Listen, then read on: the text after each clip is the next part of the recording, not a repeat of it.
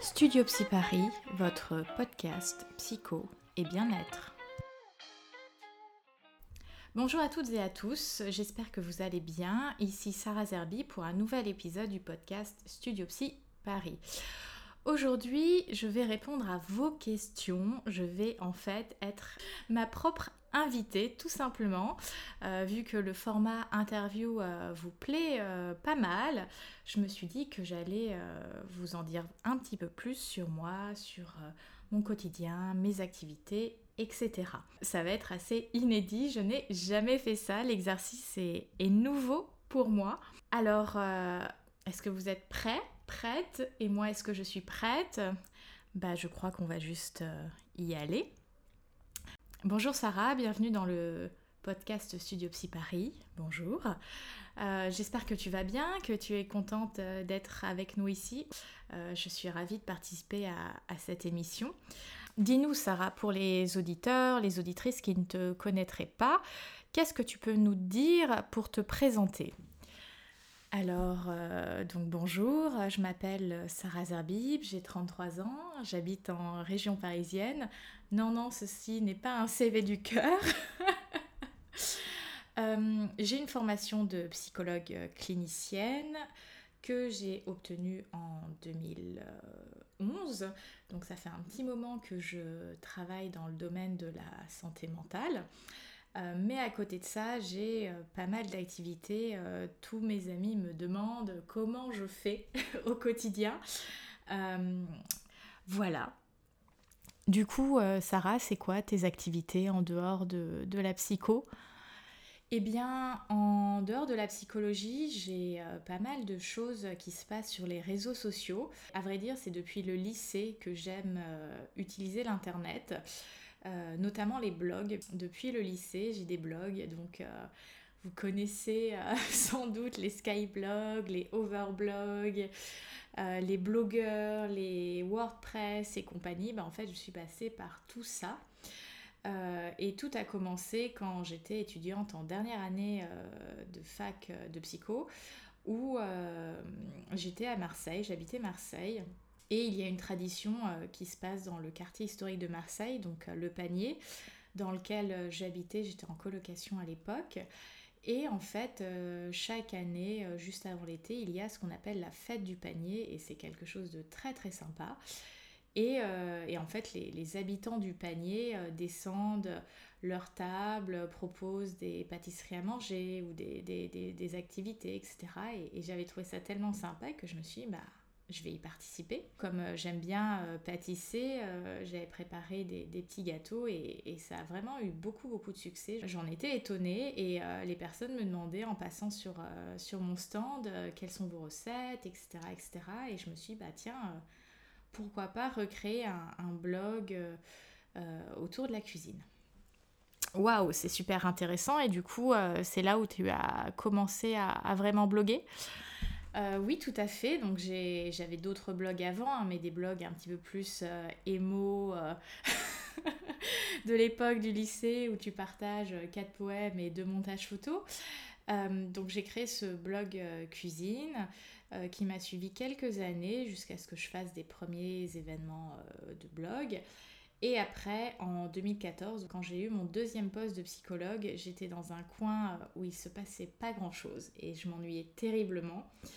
Et c'est à ce moment-là où j'ai voulu euh, recréer un espace où je pourrais parler de beauté, euh, de beauté au sens large évidemment. Euh, tout simplement parce que, comme dirait Obélix, je suis tombée dedans quand j'étais petite. pour la petite anecdote, quand je suis née, mes parents travaillaient dans le domaine de la parfumerie. Donc c'est une réelle Madeleine de Proust pour moi. D'accord, donc euh, en fait tu as fait de la psycho, mais euh, tu étais hyper active sur, euh, sur Internet, c'est ça? Hyper active, je ne sais pas si je pourrais dire ça, mais en tout cas j'investissais cette plateforme. Et, et, voilà, tout le temps de ma dernière année de fac, j'ai partagé quelques recettes sur ce premier blog.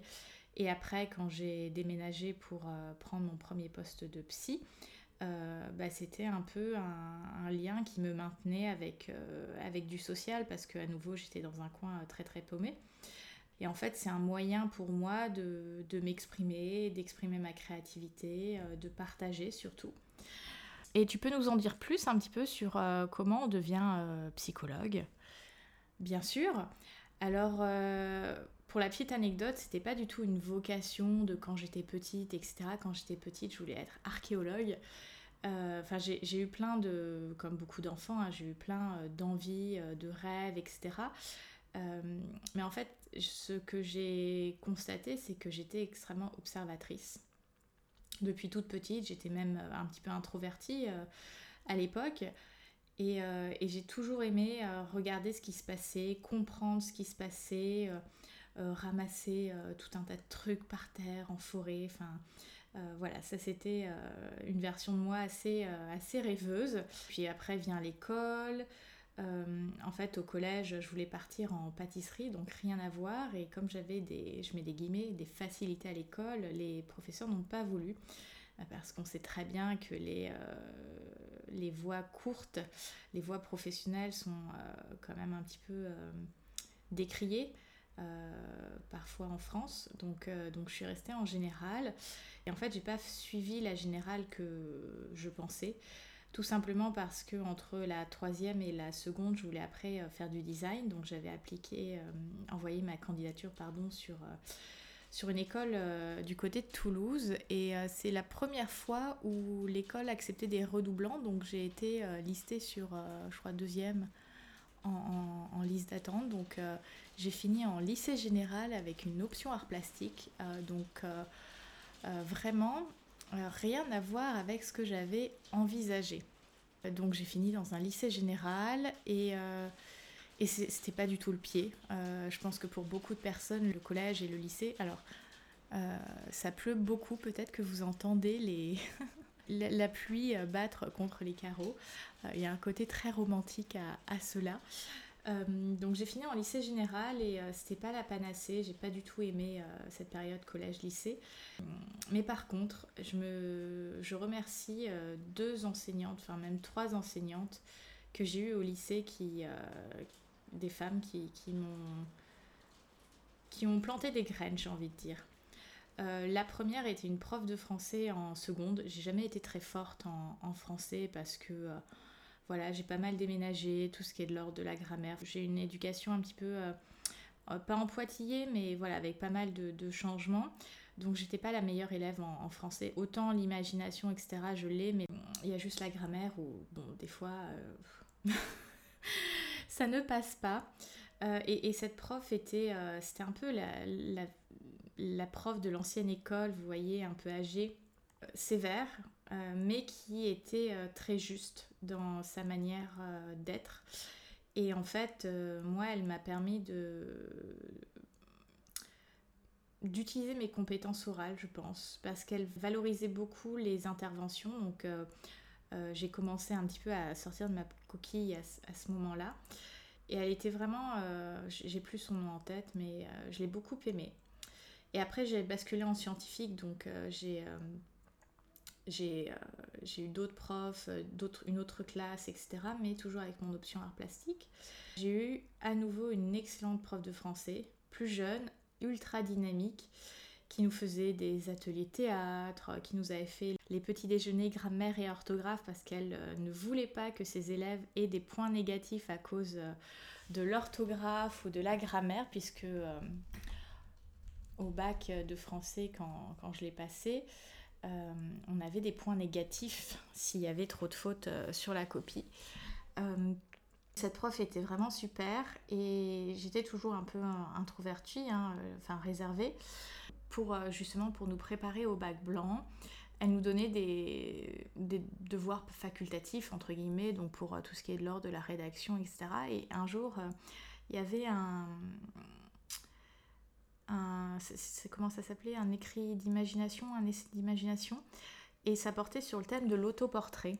Je me suis vraiment saisie de cet exercice, et quand je l'ai fait, j'ai vraiment été dans une euh, transparence totale. Euh, j'ai écrit des choses que personne ne pouvait savoir euh, sur moi au lycée parce que j'étais voilà, assez secrète et, je partageais assez peu de choses. Et en fait, la prof m'a proposé de lire mon, ma rédaction en classe. Évidemment, j'ai paniqué comme jamais. Je ne voulais surtout pas que mes camarades de classe puissent imaginer qui j'étais, ce que je ressentais, etc. Donc euh, j'ai refusé. Euh, mais euh, à la fin du cours, elle est venue me voir et elle m'a dit Sarah, je pense que vous devriez penser à écrire. Et je la remercie. À nouveau, j'ai complètement oublié les noms de mes profs, j'ai rien gardé du lycée parce que j'ai été un peu traumatisée. Mais cette prof a, a vraiment touché quelque chose à l'intérieur. Et c'est à ce moment-là où j'ai commencé à écrire. Euh, j'écrivais des poèmes, j'écrivais des petites histoires. Et euh, il y a eu toute la période, alors je ne sais pas si c'est toujours d'actualité, mais des fanfictions. Donc c'est euh, le principe d'utiliser une, une œuvre artistique, littéraire déjà existante et, et de s'approprier les personnages, d'écrire bah, ce qu'on a envie j'étais, j'étais très très accro à Harry Potter. et j'en suis venue à, à, écrire des fanfictions autour de Harry Potter. Et la chose que peu de personnes savent, que je vais vraiment livrer aujourd'hui, c'est que, en fait, je m'intéressais bah, forcément à l'adolescence, on s'interroge sur les sentiments, l'amour, la sexualité, etc.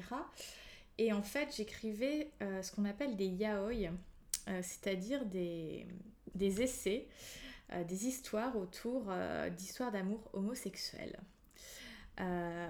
J'ai longtemps réfléchi à me demander, mais en fait, pourquoi j'étais attirée par ça?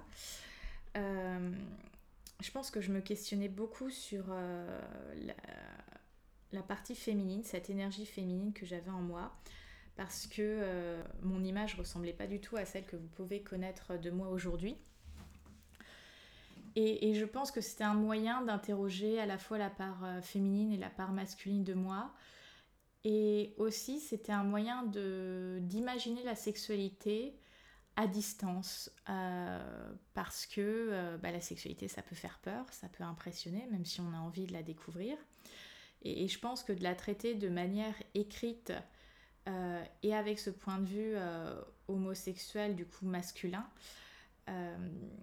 bah, c'était une, euh, une, manière de, de me l'approprier euh, de manière, je pense, euh, plus sécure. voilà, et puis bon, c'était une communauté super sympa.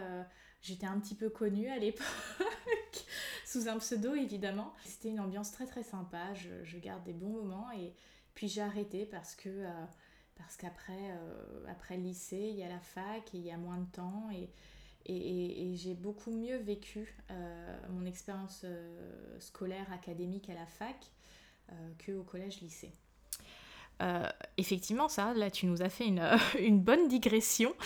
tu peux nous en dire plus sur justement ton choix d'aller en psychologie? Ah oui, effectivement, c'était l'origine de la question. En fait, euh, le choix de la, psychologie s'est imposé à moi en, terminale, donc vraiment un peu euh, au dernier carat. Et euh, voilà, j'hésitais, je me posais la question, écriture, journalisme, etc. Sauf qu'il fallait faire des prépas. Et comme j'étais clairement en échec scolaire, hein, j'avais à peu près 7 de moyenne, je ne me voyais pas du tout en prépa. Et en fait, j'ai compris que ce qui ne me convenait pas, c'était le système euh, académique, entre guillemets, classique, euh, c'est-à-dire cadré, avec des personnes qui te disent euh, que bah, si tu veux réussir, il faut faire comme ci, comme ça. Ce cadre qui était imposé par les autres. En fait, je suis quelqu'un qui peut être extrêmement discipliné, organisé. D'ailleurs, mes amis me surnomment à chaque fois qu'on voyage un peu la maman du groupe, parce que voilà, on a fait un voyage à New York. dans un autre temps. C'était 2019 et en fait, j'ai limite presque pas besoin de GPS pour. Euh, parce que cette ville, je sais pas, j'ai comme un, instinct pour cette ville et, donc euh, bah, pour prendre le métro, c'était moi qui, qui guidais tout le monde. Euh, donc, donc en fait, j'étais en terminale, déléguée de classe, en échec scolaire, avec ce projet d'aller en psycho et tous les profs, sauf, voilà, je vais mentionner la troisième prof qui, qui a eu un impact dans ma vie, tout le monde me disait que j'allais pas tenir un semestre à la fac vu mes notes, vu mon manque de discipline, enfin d'organisation. Et il y a juste la prof de philo qui m'a dit que elle, elle pensait pas comme eux. Pas que j'étais excellente en philo, hein, j'étais même médium, hein, dans la moyenne, hein, vraiment pas, ouf. Et euh, le fait que finalement une ait quand même eu un, une parole euh, encourageante, ça, ça m'a bah, confirmé que, je pouvais y aller parce que même mes parents n'étaient pas du tout euh, pour la psycho. La médecine, ok, mais la psycho, non. mais j'y suis allée, j'ai tenu et, et donc je suis rentrée à la fac de psycho à, à 17 ans et demi. Euh, puisque, euh, puisque euh, je suis née en fin d'année, donc j'ai quand même eu le bac au, rattrapage. je pense que j'ai eu un peu de chance là-dessus. Donc je, je, commence la fac de psycho et là, révélation. Je trouvais vraiment de l'intérêt à étudier ce, ce sujet-là. Quand tu commences, tu es quand même 700 dans une amphi, enfin c'est à peu près 2000 étudiants en première année et puis en cinquième année tu finis à 25 par classe donc il y a un très très gros écrémage mais je, me sentais plutôt bien. Et euh, bah, sur mes premiers partiels, j'ai eu 12-13, euh, enfin mention assez bien. Et je me suis dit, bah, en fait, euh, je peux, j'y arrive, je suis, déjà je suis pas bête. Au, passage, quand j'étais au lycée en échec scolaire, mes parents m'ont quand même fait passer un test de QI parce qu'ils s'inquiétaient. Tout va bien de ce côté-là, c'est juste que le système scolaire classique ne me convenait pas. Et euh, du coup, comme euh, je me plaisais à la fac, j'ai commencé à prendre mes marques, à trouver la méthode de travail qui me convenait. Bah, j'ai augmenté en, termes de, de notes, à me passer de mentions bien, voire à des mentions très bien. Donc évidemment, ta confiance en toi, ton estime de soi est reboostée. Et, vraiment, je me sentais, là où, je devais être. D'accord, donc euh, sacré parcours euh, entre euh, ne pas trouver sa place au collège et au lycée et être même en, situation d'échec scolaire et tu te révèles à la fac. Exactement, exactement. Et du coup, comment ça s'organise la fac de psycho? Comment, comment on apprend à être psychologue? Eh bien, on n'apprend pas vraiment à être psychologue. Moi, la chose que j'ai apprise c'est qu'on est psychologue avec qui on est en tant qu'être humain. Euh, ça, c'est quelque chose euh, voilà, de, fondamental. Euh, après, tu apprends des concepts, tu apprends l'histoire de la psycho. Alors maintenant, on est de plus en plus sur une version très scientifique, neurologique, neuropsychologique de la psycho. Moi, je suis plutôt de l'école analytique. Euh, même si j'aime pas me, mettre dans une case, mais euh, voilà, ma première référence euh, reste et, restera la, psychanalyse. Donc oui, tu as des cours à la fois en psychologie sociale, psychologie cognitive, psychologie du développement et, psychologie clinique, donc les quatre grandes branches de la psychologie. donc tu as des partiels, des TD, aussi des stages. Tu, peux, tu en fais un premier, en tout cas dans la fac de Toulouse, on en faisait un en, troisième année. Puis euh, après en master, c'est là où tu, euh, tu choisis ta spécialisation. Alors en troisième année, on, avait euh, déjà un choix possible, mais qui n'était pas forcément déterminant pour la suite. Mais bon, moi, je suis restée dans ma cohérence, moitié développement, moitié clinique. Et puis euh, en quatrième année, j'ai fait le choix de la psychologie clinique, donc euh, le, parcours, euh, j'ai envie de dire classique de la psychologie. Je m'épanouissais vraiment, vraiment beaucoup. Et en fait, la particularité, c'est que souvent, la quatrième année est faite en deux ans par les étudiants de psychologie parce que entre le mémoire, le stage, c'est plus les cours.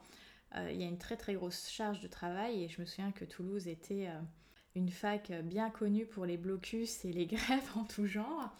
Et c'était une année euh, de grève. J'ai j'aime pas ce mot-là, mais j'ai vraiment charbonné en fait. Je me suis dit, tout enfin beaucoup de gens la font en deux ans, moi je veux le faire en un an. Donc j'ai fait ma, quatrième année en un an, donc j'ai vraiment euh, travaillé d'arrache-pied pour, pour être dans les temps. Pour entrer en, dernière année, donc en cinquième année euh, en master 2 professionnel, c'est un peu comme un concours. Tu, postules dans plusieurs facs, soit tu es pris, soit tu es pas pris. Et moi, en fait, comme ça se passait bien à, la fac de Toulouse, je ne me suis pas posé la question de faire des dossiers ailleurs. Toulouse, à l'époque, c'était la seule fac, je pense, qui euh, faisait un examen QCM à point négatif pour euh, arriver à l'oral d'entrée en dernière année. QCM que j'ai réussi. donc j'arrive à l'oral et en fait, euh, du haut de mes 22 ans, en gros, on me fait comprendre que je suis un peu jeune, que je manque d'expérience, que le stage que j'ai fait n'est pas suffisant et je n'ai pas été prise. Alors que j'avais une mention euh, très bien, je pense que j'avais 16 de moyenne à la fac. Donc évidemment, vous imaginez l'effondrement, euh, la colère, parce que j'ai vraiment, je voulais vraiment réussir à faire bah, mes 5 ans directement. Et, en fait, euh, moi, ce qui m'intéressait, c'était après d'être sur le terrain, d'aller, d'aller travailler. Et du coup, Sarah, euh, qu'est-ce qui s'est passé quand, quand as refusé l'entrée de, la cinquième année? Tu as redoublé? Qu'est-ce, que, qu'est-ce, qu'est-ce qui se passe à ce moment-là? Bah, comme j'avais validé toutes mes UE, mes unités d'enseignement, euh, impossible pour moi de redoubler, j'avais 16 de moyenne. Donc en fait, la seule solution que j'avais, c'était de me réinscrire dans un autre cursus pour avoir la carte étudiante, faire des stages. De... En fait, euh, la stratégie, c'était pour moi, je me suis inscrite euh, en sciences de l'éducation en troisième année. Je n'allais pas au cours. Alors pour moi, ça a été déjà euh, très compliqué parce que ne pas aller en cours, j'ai jamais séché un cours de ma vie. Et donc euh, je n'allais pas au cours, mais j'avais pu prendre deux options de psychologie clinique que je n'avais pas suivies. Donc euh, j'ai quand même fait de la psychologie, euh, j'ai fait des stages, j'ai fait du tutorat. Donc j'ai eu une année assez active et après je me suis dit bon bah j'ai postulé dans, dans, différentes facs en France qui propose quand même un cursus orienté euh, psychanalyse. Il y a de moins en moins de, facs avec ce type d'enseignement. Je ne sais pas comment j'ai fait mon compte, mais j'ai envoyé ma candidature à Marseille, mais pour rentrer en quatrième année. Sauf que ma quatrième année a été déjà validée. Mais comme c'était euh, un master purement en psychanalyse, je pense que j'ai dû euh, penser qu'ils n'allaient pas m'accepter pour la cinquième année et qu'il fallait que je rétrograde en quatrième année. Et en fait, quand j'arrive à, Marseille pour l'oral, on me dit mais en fait vous avez déjà validé votre quatrième année, vous ne pouvez pas euh, refaire une quatrième année. Et en fait, on me dit mais si vous voulez, euh, il y, a les, y a les oraux pour les cinquièmes années, on peut on peut peut-être voir si vous pouvez euh, passer l'oral de cinquième année. Mes souvenirs sont un peu flous, mais tout s'est organisé de manière un peu freestyle. Et, et donc je passe l'oral avec un professeur qui s'appelle Jean-Jacques Racial, qui m'a un peu traumatisée parce que euh, l'entretien, euh, l'oral se passait euh, avec monsieur racial qui fumait son cigare à l'intérieur. donc scène un peu hallucinante. Et, forcément, dans ma tête, je me suis dit, bon, ok, il va tester mes limites, mon rapport à l'autorité, etc. Donc ne dis rien sur le fait qu'il fume en intérieur. Et l'entretien a duré pas si longtemps que ça.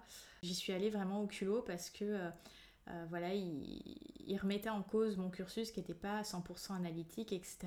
Et, je lui ai dit quelque chose dans euh, le genre, euh, oui, effectivement, j'ai été dans une autre fac que, Marseille, mon cursus est, mixte, hein. j'ai beaucoup fait de psychologie du développement et de psychologie clinique, mais je suis passionnée psychanalyse et j'apprends vite. Et, et je suis rentrée comme ça en cinquième année. Ah ouais Je sais pas si beaucoup euh, d'autres étudiants ou étudiantes en psycho ont des histoires comme, euh, comme celle-ci euh, à raconter. et comment ça s'est passé alors la fac à Marseille? Eh bien, c'était une super année de fac, vraiment orientée sur la pratique. Donc, on avait assez peu de, de cours. bon, on avait des TD en fonction de, de notre sujet de, de mémoire. Et, et voilà, c'était euh, vraiment... Euh, j'ai eu un très bon prof, euh, je m'en souviendrai beaucoup de ce monsieur, Michael Bonnet, qui nous faisait les, les temps de supervision, il était extra. J'en garde un très très bon souvenir. Et puis bah, l'année s'est déroulée, j'ai fait mon premier stage en maternité parce que je m'intéressais déjà à la périnate à l'époque. Et puis comme la périnate c'était encore les prémices en 2010, j'ai pas pu faire tout mon stage de fin d'année euh, là-dedans, donc j'ai voulu aller en PMI, protection maternelle et infantile, sauf qu'à Marseille, en PMI, il n'y a pas de psychologue. Il y a des psychologues que à l'aide sociale à l'enfance. Et en fait, l'aide sociale à l'enfance, donc anciennement la DAS, voilà, pour vous resituer les choses, donc la protection de l'enfance, c'est pas quelque chose dont on vous parle en psycho. c'est passé complètement sous silence. Moi, je ne savais même pas qu'il y avait des psychologues dans ces, dans ces endroits-là. Et en fait, en, allant déposer mes, mes, candidatures en PMI, bah, mes dossiers sont arrivés sur les bureaux des psychologues euh, ASE. Et n'ayant pas l'habitude d'avoir des stagiaires, bah, en fait, j'avais plusieurs personnes qui voulaient me prendre en stage. Donc la galère des, des stages, pour moi, c'était euh, complètement oublié. Et je crois que j'ai eu euh, la meilleure maître de stage qu'il me fallait pour, pour cette année.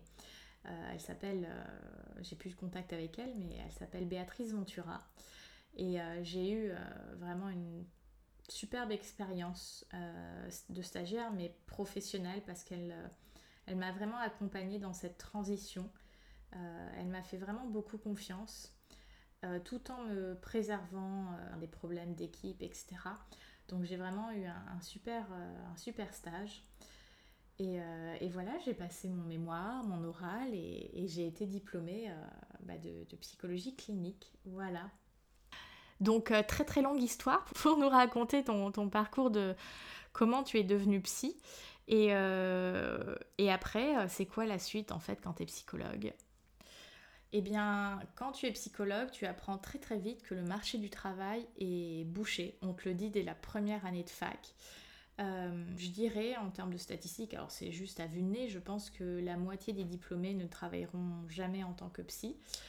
Euh, et euh, l'insertion professionnelle est très difficile parce qu'il y a très peu de temps plein. Euh, les contrats sont précaires, etc. moi, ce qui était clair, c'est que je voulais continuer en protection de l'enfance. J'ai tout simplement postulé au niveau national. Donc c'est là où j'ai atterri dans un, dans un coin paumé. j'ai atterri à Langres, la ville de Diderot, une des villes les plus froides aussi avec Aurillac. donc c'est à peu près une heure au nord de Dijon et, et donc j'étais psychologue à Zeu. Euh, sur un quart du, département, donc euh, plutôt, euh, plutôt un poste à responsabilité, j'ai envie de dire. Et ça a été un très bon, très bon premier poste parce que c'était une équipe à taille humaine. c'était du coup la, campagne, vraiment la province. Et, ça m'a vraiment permis de, de, faire mes premières armes. L'équipe était, était vraiment accueillante, bienveillante. J'en garde une très bonne, un très bon souvenir. Et puis j'ai passé le concours de la fonction publique euh, qui m'a amené à euh, Soissons, dans l'Aisne, parce que voilà, je voulais euh, stabiliser mon, emploi. Donc j'ai passé ce concours et j'ai atterri à l'établissement départemental de l'enfance et de la famille, donc en gros un foyer d'urgence aussi lié à, la protection de l'enfance. C'était un poste, j'ai beaucoup appris, euh, mais c'était un poste assez, euh, assez dur dans le sens euh, organisationnel. J'étais sur quatre sites chaque semaine et les politiques institutionnelles ne me correspondaient pas. Donc voilà, et c'est à ce moment-là, quand j'étais sur ce poste-là, que j'ai créé mon autre blog, donc le blog que certains et certaines d'entre vous connaissent, donc Marshmallow World, qui parle à la fois de, de, beauté, de mode, de lifestyle, etc. Donc en fait, comme il n'y avait pas grand chose à faire à Soissons et que j'avais des, soirées, des week-ends à occuper, euh, que je connaissais personne. Bon, après, j'ai fait, partie d'un cours de Zumba, j'ai fait des choses, euh, mais j'avais quand même beaucoup de temps libre et, le blog, ça a vraiment été une belle découverte. Euh, et, voilà, je me suis lancée dans, cette aventure.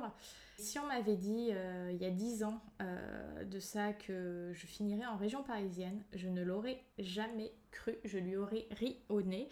Tout simplement parce que pour moi Paris c'était la ville diabolique dans le sens où c'est hyper grand, c'est cher. Voilà, j'avais une représentation assez négative de Paris alors que je suis née en région parisienne, j'ai fait ma rentrée de CP à Paris, enfin donc c'est une ville je, l'avais, j'avais eu une expérience mais petite. Euh, et, en fait, avec le blog, j'ai commencé à aller à des événements sur euh, Paris. Donc, je faisais les allers-retours, euh, soit son paris à peu près 180 km aller-retour. Et en fait, j'aimais bien. J'aimais bien parce que c'était dynamique. Je me faisais des nouvelles connaissances. j'avais cette expérience sociale incroyable. Et, du coup, je me suis dit, bah tiens, je vais essayer de me rapprocher de Paris pour euh, moins faire des allers-retours pour le blog. C'est comme ça que j'ai demandé, une... enfin j'ai trouvé un poste dans le 95 et, et c'est là où j'ai travaillé en protection maternelle et infantile et planning familial. Je suis arrivée en région parisienne en 2015, mon blog a continué de, de grimper et puis, euh, puis aujourd'hui on est en 2021, euh, je suis euh, sur une activité indépendante et le blog à côté et plein d'autres activités digitales qui continuent de m'animer. sacré parcours. en tout cas, ce que j'entends, c'est que tu as travaillé assez vite. tu disais que l'insertion professionnelle des psychologues était, était longue. toi, tu as trouvé ton poste en combien de temps? Bah, je l'ai trouvé au bout de deux mois, deux, deux, trois mois de recherche, sauf qu'il était disponible qu'au mois de mars 2012. Donc j'ai fait des petits boulots en, attendant dans la vente vestimentaire, ce que je faisais quand j'étais étudiante. Ok, euh, c'est super intéressant. Et, du coup, euh, qu'est-ce qui t'a donné envie d'être euh, indépendante aujourd'hui? En fait, quand je me suis inscrite en fac de psycho, la seule chose dont j'étais sûre, c'était que j'allais avoir un travail libéral, indépendant. Euh, je pense que depuis très longtemps, euh, euh, mon rapport au cadre et à l'autorité est, le mien. et en fait, j'ai beaucoup de mal à travailler sous les ordres de quelqu'un parce que j'ai un sens du, du, respect et de la justice très très important. Et quand tu es dans des grosses institutions, tout est très dilué, la notion de responsabilité est est particulière et, j'ai jamais aimé qu'on m'impose un cadre. Donc en fait, le, seul cadre que je tolère, c'est celui que je me mets. Donc euh, j'ai voulu passer par l'institution parce que je pense que c'est important de savoir comment ces institutions fonctionnent de l'intérieur, d'avoir aussi des réflexes, par exemple, qu'est-ce qu'on fait quand on a une information euh, préoccupante? Donc je sais pas, tu, as connaissance d'un enfant en, en, situation de danger, qu'est-ce qu'on fait, comment on écrit un rapport un juge ou un, rapport pour un avocat, etc. Donc en fait, ça m'a apporté euh, tout un tas de connaissances euh, qui peuvent me servir au quotidien. Mais en fait, je savais que je n'en ferais pas toute ma vie. Et c'est marrant parce que maintenant que j'en parle, j'avais cette pensée que je, resterai à peu près 10 ans dans l'institutionnel. Euh, et même que je ferai que 10 ans de psychologie avant de, de faire autre chose. Ah oui Et, qu'est-ce qui s'est passé en fait? Comment, comment tu as eu cette pensée-là? En fait, je, sais que la psychologie, c'est quelque chose qui... Alors, pas qui te bouffe, euh, mais qui te prend quand même beaucoup, beaucoup d'énergie. Tu entends euh, des histoires euh, quand même sordides, hein, surtout en protection de l'enfance, etc. Et en fait, je, je pense qu'intérieurement, je savais que j'allais bifurquer à un moment donné. Et, maintenant que je vous en parle, en fait, je, sais un petit peu pourquoi. Ah, alors nous, on veut savoir pourquoi. En fait, quand j'étais petite, euh, j'avais eu un, petit trio de livres sur l'enfance de, j'ai envie de dire, de certains génies. Euh, donc j'avais eu un, livre euh, sur Albert Einstein, enfin l'enfance d'Albert Einstein, un sur Pablo Picasso et un sur euh, Léonard de Vinci. D'ailleurs, je l'ai toujours ce livre parce que, enfin, je les ai toujours ces livres. Je pense que euh, ils ont eu un, impact euh, sur ma pensée d'enfant assez important. Et en fait, ce qui m'a énormément parlé dans le bouquin sur Léonard, c'est que, en fait, c'était un garçon qui touchait à tout, qui s'intéressait à plein de trucs. Et quand j'étais plus jeune, je pense qu'à un moment, quand on me demandait ce que je voulais faire quand je serais grande, j'avais dit comme Léonard de Vinci. Parce que pour moi, je ne me voyais pas faire qu'une seule chose de ma vie. je pense que quand j'étais petite, même si je n'avais pas les mots pour euh, l'exprimer, euh, je savais que mon parcours allait peut-être être, j'ai envie de dire, atypique. Euh, que ce serait pas un, parcours de je fais les études, j'ai un boulot, le même boulot pendant 40, 40 ans et après c'est la retraite. En fait, je savais que j'aurais une vie euh, différente, j'ai envie de dire. Je sais pas quel est le mot juste, mais en tout cas, euh, que, que je serais pas comme tout le monde. Et en même temps, euh, c'est intéressant de pas être comme tout le monde. Et en fait, là, vous voyez, j'ai commencé à travailler en 2012. Et j'ai commencé à être indépendante psy en 2019, fin, fin d'année 2019. Et là, on est en 2021, donc 9, euh, ans, 9 euh, ans après que j'ai commencé euh, à travailler, donc on s'approche des 10 ans. et je sens que je suis en train d'opérer une bascule. c'est marrant, hein, le fait de, faire cette auto-interview, je me rends compte sur... voilà, je me rends compte d'éléments de mon parcours euh, de choses que j'ai pu dire et, qui, d'une certaine manière, se concrétisent. C'est assez fou. Il n'y a pas de hasard. Euh, justement, Sarah, tu peux nous en dire plus sur, euh, sur ce bouquin, sur, sur cette transition que tu es en train d'opérer, sur, sur la psychologie en libéral, etc. oui, tout à fait. donc j'ai commencé à, à, travailler de manière indépendante en, à l'automne 2019. Donc au début, c'est très très lent. Euh, et puis j'ai commencé à me faire un petit, peu, un petit peu connaître. Et je pense que c'est en 2019 que j'ai lancé mon podcast. Il euh, faudrait que je vérifie, mais oui, je crois que c'était en fin d'année 2019. J'ai dû faire le premier épisode. Ouais, c'est ça. J'ai dû faire un épisode euh, fin 2019. Et après, c'est quand j'ai investi dans du matériel que j'ai été beaucoup plus régulière en 2020, donc quasiment un podcast tous les 15 jours. Et donc euh, voilà, après il y a eu la, page Facebook, l'Instagram Studio Psy Paris, le site internet, etc. Et donc euh, oui, cette bascule, euh, je ne l'ai pas vue venir, mais en fait je suis en train de la vivre. Sarah, c'est quoi cette bascule dont tu parles justement? En fait, donc j'ai commencé en fin 2019 le libéral et puis après il y a eu le premier confinement, donc ça a été un peu un, coup dur.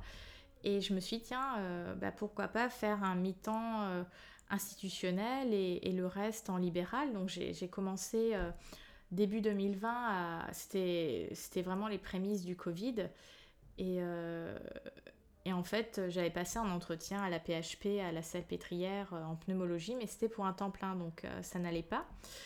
donc j'ai pas été prise sur, sur ce poste, mais ils m'ont rappelé au mois de, de mai, mai, mai, juin, mai, je pense. Ouais, juste au mois de mai, c'était au moment du déconfinement.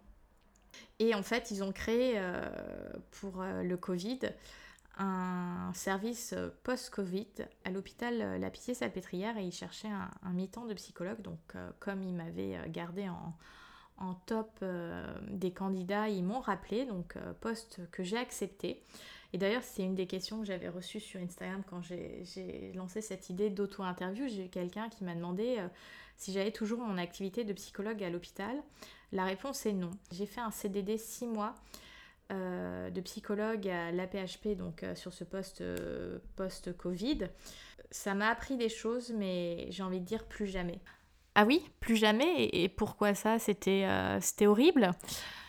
Euh, en fait, non, c'est pas que c'était horrible, mais euh, ça m'a confirmé ce que je ne voulais plus faire et être en tant que psy. Euh, ce qui m'avait déjà mis bien en colère, c'est le fait d'être embauchée comme une débutante, parce que bah, j'arrive à 10 ans d'expérience, je suis quand même titulaire de la fonction publique, et en fait, on m'a embauchée en tant que contractuelle au premier échelon de, de psychologue, donc autant te dire que à temps plein, un premier échelon de psy à l'hôpital, tu gagnes 1200 euh, euros. Donc je vous fais faire euh, le ratio sur un mi-temps. Euh, donc c'était juste hallucinant d'être payé à ce prix-là. C'est juste de l'ordre, enfin pour moi c'est honteux. On sait bien que la santé mentale en France, c'est pas le, parent riche, j'ai envie de dire.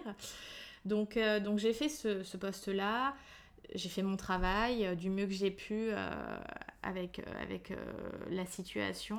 Et après, mon contrat s'est arrêté. Ils n'ont pas renouvelé. D'ailleurs, le service post-Covid de la PHP à, à la Pitié-Salpêtrière a même fermé plus tôt que prévu parce qu'il y avait une querelle au niveau des médecins. Ah oui, donc la pandémie, ça n'aide pas non plus à, faire changer les choses, j'ai l'impression même en termes de santé. Je pense que tout le monde l'a vu hein, pendant la, pandémie et on est toujours dans cette pandémie. Les soignants euh, souffrent beaucoup et encore plus, j'ai envie de dire, euh, euh, ceux qui sont en première ligne de front. Hein. nous, les psychologues, alors ceux qui étaient en, service de pneumo, réa, etc., bien sûr, ils étaient aussi en première ligne de front. mais bon, on sait bien que la santé c'est toujours des budgets euh, qui, qui, font crisser des dents. Ouais, c'est vrai, effectivement. Suite à ce CDD, qu'est-ce, que, qu'est-ce qui s'est passé ensuite? Eh bien, j'ai repris euh, mon activité indépendante. Donc, j'ai, cette activité indépendante, j'ai mon blog, voilà, toutes mes activités du quotidien. Alors, Sarah, tu as déjà répondu à une question qu'on t'a posée sur Instagram et j'en ai, d'autres. donc, je vais te les poser. Il y a Mimi Couleur qui demande si tu fais des consultations téléphoniques. Alors oui, effectivement, je travaille également à distance. J'ai des, personnes que j'accompagne qui euh, sont même pas en France. Euh, j'ai vu des personnes qui m'ont trouvé par internet et qui sont dans des pays étrangers et euh, que j'accompagne. Donc on fait des, consultations à distance via soit des logiciels audio-vidéo, soit par téléphone. Donc effectivement, c'est une manière de travailler que je que j'utilise. Ok, super. Donc euh, voilà, euh, voilà une réponse euh, qui pourra peut-être être utile pour, pour cette personne-là. Peut-être qu'elle souhaite te consulter. Et alors, il y a ta coach, Anna, Anna Ostruik, bah, qui t'accompagne pour, pour un, projet plus personnel, qui te demande qu'est-ce qui donne du sens à ta vie. Waouh Anna, là, tu es allée fort. Hein Donc, Anna, c'est ma coach Weight Watchers. maintenant, ça se dit WW. Euh, parce que je suis toujours euh, en perte de poids. Et euh, c'est vrai que j'aime beaucoup Anna dans son accompagnement. Alors, qu'est-ce qui donne du sens à ma vie? Je dirais que c'est savoir que je fais une différence dans le monde. ouais, j'ai l'impression que ça fait un peu Miss France de dire ça. Mais oui, le, le, fait de savoir que ma manière peut-être d'être, ma manière de vivre, euh, s'aligne avec, euh, avec des valeurs, avec des valeurs importantes pour moi. Je pense que ça donne du sens à ma vie. Parce que euh, si tu n'as pas de valeurs et si ton, ton comportement est à l'opposé de tes valeurs, bah, tu n'es pas dans une cohérence, tu n'es pas dans une congruence. Donc en fait, tu n'es pas dans du sens tout simplement. Là, on est parti sur, sur un début de discours et d'échanges philosophiques. c'est vrai que Sarah, tu as, tu as vécu des choses euh, dans ton corps, que tu as, tu, tu, tu as transformé aussi ce corps, tu en parles, tu l'exposes, euh, tu le mets en scène. Pourquoi, en fait Tout simplement, pourquoi tu fais ça? Bonne question. c'est vrai que mon corps, euh, ça n'a pas toujours été mon meilleur ami. C'est un corps qui a, qui a souffert physiquement, sur différents niveaux. Et en fait, euh, j'étais beaucoup plus forte que ce que je suis aujourd'hui parce que j'ai perdu une vingtaine de kilos. Et donc, euh, voilà, j'ai suivi euh, Weight Watchers. En fait, quand j'ai démarré le blog, j'ai senti que ça venait nourrir quelque chose à l'intérieur de moi. De l'ordre du narcissisme, en fait, c'était un moyen de me réapproprier mon image parce que quand ton corps change, notamment via une perte de poids, bah tu, peux avoir du mal avec ton image, à te reconnaître, à te connaître tout simplement. Moi, je me souviens dans une euh, des premières réunions que j'ai faites, il y avait quelqu'un qui disait oui, je me retrouver, me retrouver comme quand j'étais euh, à cet âge-là. Et moi, j'ai pensé que je voulais déjà me trouver parce qu'en fait, j'ai jamais été dans les barèmes de poids, j'ai toujours eu des, soucis de poids. Faire ce, programme et, et, faire aussi, euh, voilà, j'ai fait un travail aussi sur moi-même, j'ai été accompagnée, etc. ça, a vraiment été le moyen de, j'ai envie de dire, d'enlever les couches de l'oignon. Euh, parce que je me protégeais beaucoup, euh, j'étais pas qui j'étais en profondeur. Et, c'est vrai que de, faire toutes ces actions, ça a permis de me révéler, en tout cas de lancer la machine. Tu peux nous dire, Sarah, qu'est-ce que cette machine a, lancé chez toi? Quels ont été les impacts? Qu'est-ce que tu as mis en place? Parce que ça nous intéresse, nous. Oui, évidemment, je peux, vous en dire plus. Alors, donc oui, avec la perte de poids, ça a été déjà euh, me réapproprier mon corps, tout simplement. Je me suis aussi découvert une passion pour la salsa cubaine, euh, qui m'a introduite d'une certaine manière à, l'érotisme dont je parle beaucoup, parce qu'effectivement, via la salsa cubaine, dans cette danse de couple qui est très sensuelle, euh, bah, je suis venue toucher sur des zones sur lesquelles j'étais pas en fait confortable à l'époque et ça m'a vraiment nourri, nourri sur euh, vraiment tous les niveaux, que ce soit mental, euh, physique, euh, etc. Et puis c'est vrai que le blog, le fait de, faire des photos, de faire des vidéos, etc., c'était un moyen de, reprendre, j'allais dire le contrôle, mais c'est pas tant le contrôle dans le sens contrôler, plutôt m'habiter en fait. Ouais, je pense que c'est le mot, c'est vraiment m'habiter être dans mon corps, être présente, être dans la conscience. Une expérience qui a été vraiment aussi significative pour moi, c'était en 2016. Euh, j'ai fait un, shooting avec un photographe qui n'est plus aujourd'hui sur Paris, qui est parti en Israël. Euh, un shooting de photo-révélation. Et euh, c'était à son initiative, hein, j'étais invitée pour tester le concept et c'était juste incroyable incroyable parce que euh, je venais juste de démarrer un petit peu les photos de mode, donc j'étais pas forcément hyper à l'aise. En fait, ce qu'il m'a dit, ça a vraiment mis une autre graine, parce que vous voyez, on m'a mis plein de graines dans mon parcours. Et la graine qu'il m'a mis, c'est déjà que du fait que j'étais danseuse, j'avais euh, une posture euh, qui venait naturellement. Et en fait, il, m'a juste guidée pour que j'affine euh, ce côté naturel que j'avais. Et il m'a dit deux choses. Il m'a dit Sarah, euh, avec toi, on peut faire deux types de photos. On peut jouer soit sur le côté femme-enfant, parce que j'ai un visage avec les joues assez rondes, etc. Soit sur le côté ultra érotique. Donc là, j'étais un peu sciée.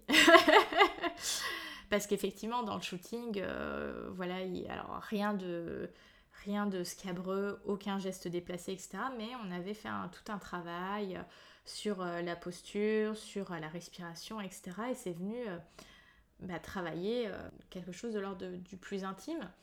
Et en fait, il m'avait dit, tu verras, il y aura un avant, un pendant et un après.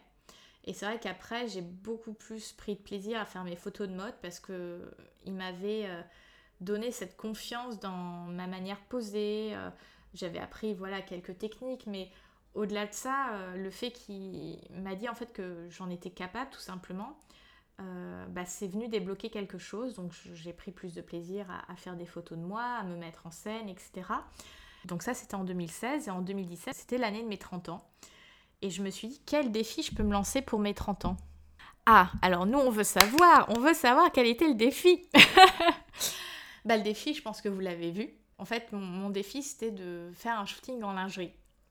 Sachant que mon corps est, et je l'aime, euh, c'est le mien, etc. Sauf que c'est quand même un corps qui est différent, c'est un corps qui n'est pas dans les standards euh, qu'on voyait. Euh, alors on les voit un peu plus aujourd'hui, mais en 2017 c'était les prémices du, body positif, etc. C'était un sacré challenge de m'exposer pour moi et, et je l'ai fait. Je l'ai fait pour mes 30 ans, donc je, me suis fait mon, shooting et faut savoir que je fais toutes mes photos quasiment euh, seule, ce qui me permet d'avoir le contrôle. Sarah, c'était comment de, faire ce premier shooting euh, lingerie? Eh bien, c'était euh, un cap. c'était vraiment un cap. C'est, je pense, grâce à ça que je suis où j'en suis aujourd'hui avec mon corps. Tu peux développer, s'il te plaît? Bien sûr, bien sûr. En fait, c'est le fait qu'Ilan m'ait dit que je pouvais euh, user de cette touche euh, érotique plus ou moins naturellement dans mes photos. Euh, ça a débloqué comme un potentiel. Et je me suis rendu compte que oui, je pouvais avoir un corps érotique, que je pouvais être désirable et que ce corps m'appartenait et que finalement je pouvais en faire ce que je voulais, que c'était le mien et que euh, bah, les seules euh, limites que j'avais, c'était les, miennes, celles, celles, que je me posais, et que ces limites-là, elles pouvaient euh, à chaque instant changer, évoluer, être transformées. Et du coup, bah, de ce premier shooting lingerie en est venu un autre. J'ai travaillé avec un site internet qui vendait de la lingerie grande taille. Et puis maintenant, quasiment tous les mois, il y a des shootings lingerie que je fais. J'avais même, euh, c'était juste avant la pandémie 2020, euh, j'avais même fait un fitting chez un, gros groupe de lingerie euh, pour, pour travailler avec eux, mais avec la pandémie, tous les projets ont été suspendus, ce qui est bien dommage. J'avais fait un fitting chez Wackwall, donc le groupe qui détient notamment Elomi, une marque dont je parle assez souvent qui habille les poitrines généreuses. Et euh, je ne perds pas du tout espoir qu'on arrive à travailler un jour ensemble, mais c'est vrai que la situation mondiale actuelle a, a, mis en stand-by beaucoup, beaucoup de projets, euh, que ce soit marketing, de communication, etc. Euh, effectivement, en parlant de poitrine euh, généreuse, je crois que tu as fait une interview pour euh, Combini à ce sujet. Tu nous en parles? Ah, l'interview Combini qui j'ai réalisée là cette semaine. donc elle est sortie au mois de novembre en 2020 et elle a été vue plus de 500 000 fois. Et, et 500 000 vues, c'est un demi-million. Elle a été vue un demi-million de fois. C'est juste dingue. Je, ne réalise pas que autant de personnes ont pu voir cette vidéo.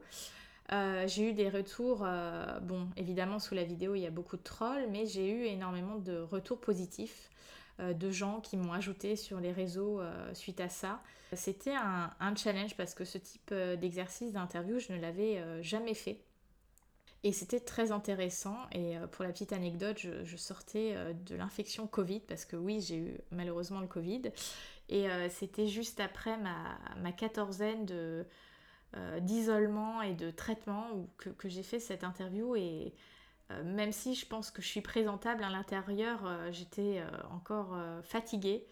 Mais je pense que ça se voit pas trop, mais moi je le sens. Donc pour moi, je suis pas au top dans cette vidéo, mais je pense que l'important est, est, passé à travers cette vidéo.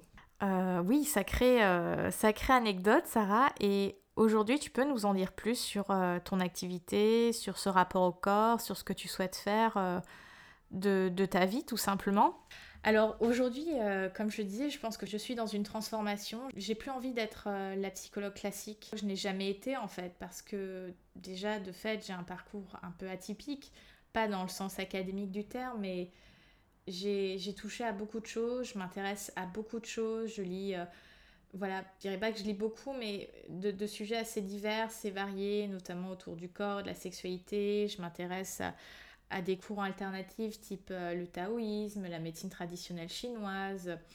Donc euh, je me nourris d'énormément de choses. Et en fait, euh, être psychologue à la séance, être psychologue qui accepte bah, du tout venant, ça ne m'intéresse pas en fait, ça ne m'intéresse plus.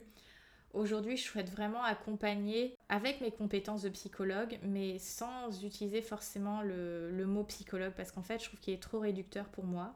Et en fait, euh, bah, je me fais accompagner dans, l'entrepreneuriat. Hein. c'est la, team extraordinaire que, j'affectionne particulièrement. Et, en fait, j'en suis venue à me dire que je n'étais pas que psychologue, j'étais bien plus que ça. Et, j'ai envie de me dire euh, pour rire, j'ai envie de, m'appeler euh, plaisirologue. Alors, plaisirologue, ça c'est un nouveau métier. Euh, tu nous décris un petit peu ce que ce serait ce, métier de plaisirologue? Oui, oui, avec plaisir. En fait, ouais, j'ai envie d'être plaisirologue et, même, j'ai envie de dire, dealeuse de bien-être c'est dans le sens où je souhaite accompagner les, personnes qui, veulent une transformation ancrée dans leur corps, qui ont envie de, laisser tomber les masques, qui ont envie de sortir dans je me fais violence. J'ai envie d'accompagner les, gens qui veulent vivre leur vie en étant vraiment eux, euh, qu'il n'y ait plus de compromis, qu'il n'y ait plus ce, conflit, ces illusions dans euh, ce que la société attend de moi, ce que ma famille attend de moi, ce que je pense que les autres attendent de moi. En fait, il faut sortir de l'hypocrisie et il y a tellement de gens qui sont tout simplement malheureux ou qui sont pas épanouis et qui un jour se réveillent à 40, 50 ans en pleine crise parce qu'en fait ils n'ont pas su être à l'écoute d'eux-mêmes. Donc la plaisirologie, j'ai envie de dire, c'est de, recréer un alignement entre son soi profond et, son soi social. C'est de venir créer de l'unité, c'est venir créer de, de la dynamique, c'est vraiment créer un mécanisme d'unification et, qui vient s'ancrer dans, dans son corps, dans son identité, dans, son, dans sa corporalité, en fait, tout simplement. Waouh Sacré programme que tu nous offres là, Sarah. Et euh, comment, comment s'organise euh, du coup cette, euh, cet accompagnement? Alors c'est vrai que cet accompagnement, il, aura des, des fondations dans, dans, mon métier, dans, dans le métier auquel j'ai été formée, c'est-à-dire la psychologie, qui, je pense, amène euh, sans doute de la réassurance aux personnes qui pourraient euh, choisir ce type d'accompagnement, de se dire, bon, bah finalement, c'est quelqu'un qui, qui sait de quoi elle parle. Et, oui, j'ai envie de dire, je sais de quoi je parle. En fait, ce que j'ai envie de proposer, c'est d'aller plus loin que juste une transformation mentale, c'est aussi une transformation corporelle, parce qu'en fait, la transformation que je souhaite proposer, c'est une transformation que moi-même j'ai vécue. Souvent, euh, on me dit dans, dans, ma vie personnelle, mais comment tu fais pour faire ça euh, Moi, j'oserais jamais, etc. Mais oui, moi aussi, au début, je pensais comme ça. Mais en fait, c'est possible. C'est tout à fait possible. Et, et en fait, c'est vraiment cette transformation que je vais accompagner. Que, que les gens, ils se... C'est même pas qu'ils se révèlent, c'est qu'ils deviennent vraiment qui ils sont... Euh, en eux-mêmes et où on vient euh, libérer les blocages, les traumas, parce que oui, moi aussi j'ai eu des blocages, moi aussi j'ai des traumas et, c'est des choses que je continuerai à travailler toute ma vie parce que euh, c'est mon histoire et qu'elle m'appartient et que elle est vivante en fait, elle est vivante avec moi et elle continuera de vivre avec moi. Et, c'est comment euh, en permanence tu, investis sur toi-même et tu t'ouvres les possibles d'exister par et pour toi-même. Donc effectivement, euh, cet accompagnement que, que je développe, euh, c'est un accompagnement qui est plutôt court, euh, sur trois mois. autour de trois piliers. Donc, je peux vous les décrire ici. ces trois piliers, c'est à la fois historisé, donc on fait table rase, on, sort de l'urgence, on retrouve de la sérénité, on remet les compteurs à zéro, j'ai envie de dire. On, archive l'histoire. Après, on, identifie et, c'est là où, la transformation, elle s'opère. C'est là où on change de voix. Euh, parce que j'entends souvent, d'ailleurs, une des personnes que j'accompagne récemment qui m'a dit euh, euh, quelque chose qui m'a vraiment interpellée. La personne m'a dit Est-ce que vous pourriez m'aider à dormir moins pour que je fasse plus? Et j'avoue que ça m'a vraiment interloqué et ça m'a montré à quel point cette personne était en souffrance de Je ne fais pas assez et, donc se positionner dans, dans, le manque et dans je ne suis pas compétent pour faire plus et dans le non-respect aussi de ses besoins biologiques. Ça m'a vraiment interpellée. Comme si pour euh, être heureux, pour être épanoui, pour réussir, il fallait forcément faire plus. En fait, moi, je n'ai pas proposé de faire plus ou je n'ai pas proposé de faire moins. Ma voie à moi, c'est de faire différemment. Et les gens qui viennent me voir et que j'accompagne, ils viennent pour faire différemment, pour apprendre cette troisième voie c'est pas qu'il faut écrire, mais qu'ils ont envie d'écrire. C'est trouver ce, chemin qui n'appartient qu'à eux et qui est dans leur, dans leur identité euh, propre. Et, ça, il n'y en aura pas de pareil. Pour moi, la plaisirologie, c'est apprendre à faire différemment. C'est trouver le plaisir là où il peut l'être. C'est euh, s'autoriser à, à éduquer son esprit, à ouvrir les possibles. Une fois qu'on a identifié ces ces paramètres de transformation, bah, le troisième temps, c'est l'ancrage dans son corps, dans son identité. Donc que ça soit son identité profonde, que son identité sociale, pour qu'il y ait un alignement, pour qu'il y ait euh, un rayonnement complètement différent. Euh, et c'est vrai que là, j'ai commencé à avoir quelques personnes que j'accompagne sur ce type de, programme. Et euh, waouh, quoi. Enfin, déjà, je m'éclate dans mon travail. Et en plus, je repère les, les transformations et j'ai des feedbacks qui sont ultra encourageant. Donc euh, je me dis, bah oui, maintenant j'ai envie d'orienter plutôt mon travail là-dessus, euh, tout en gardant évidemment un, aspect euh, bah, de la psycho, parce que ça reste, oui, ça reste ma formation, mais en fait, comme je le disais, c'est trop réducteur par rapport à ce que je veux faire de ma vie. En fait, ma vie, ça va être comme celle de Léonard de Vinci.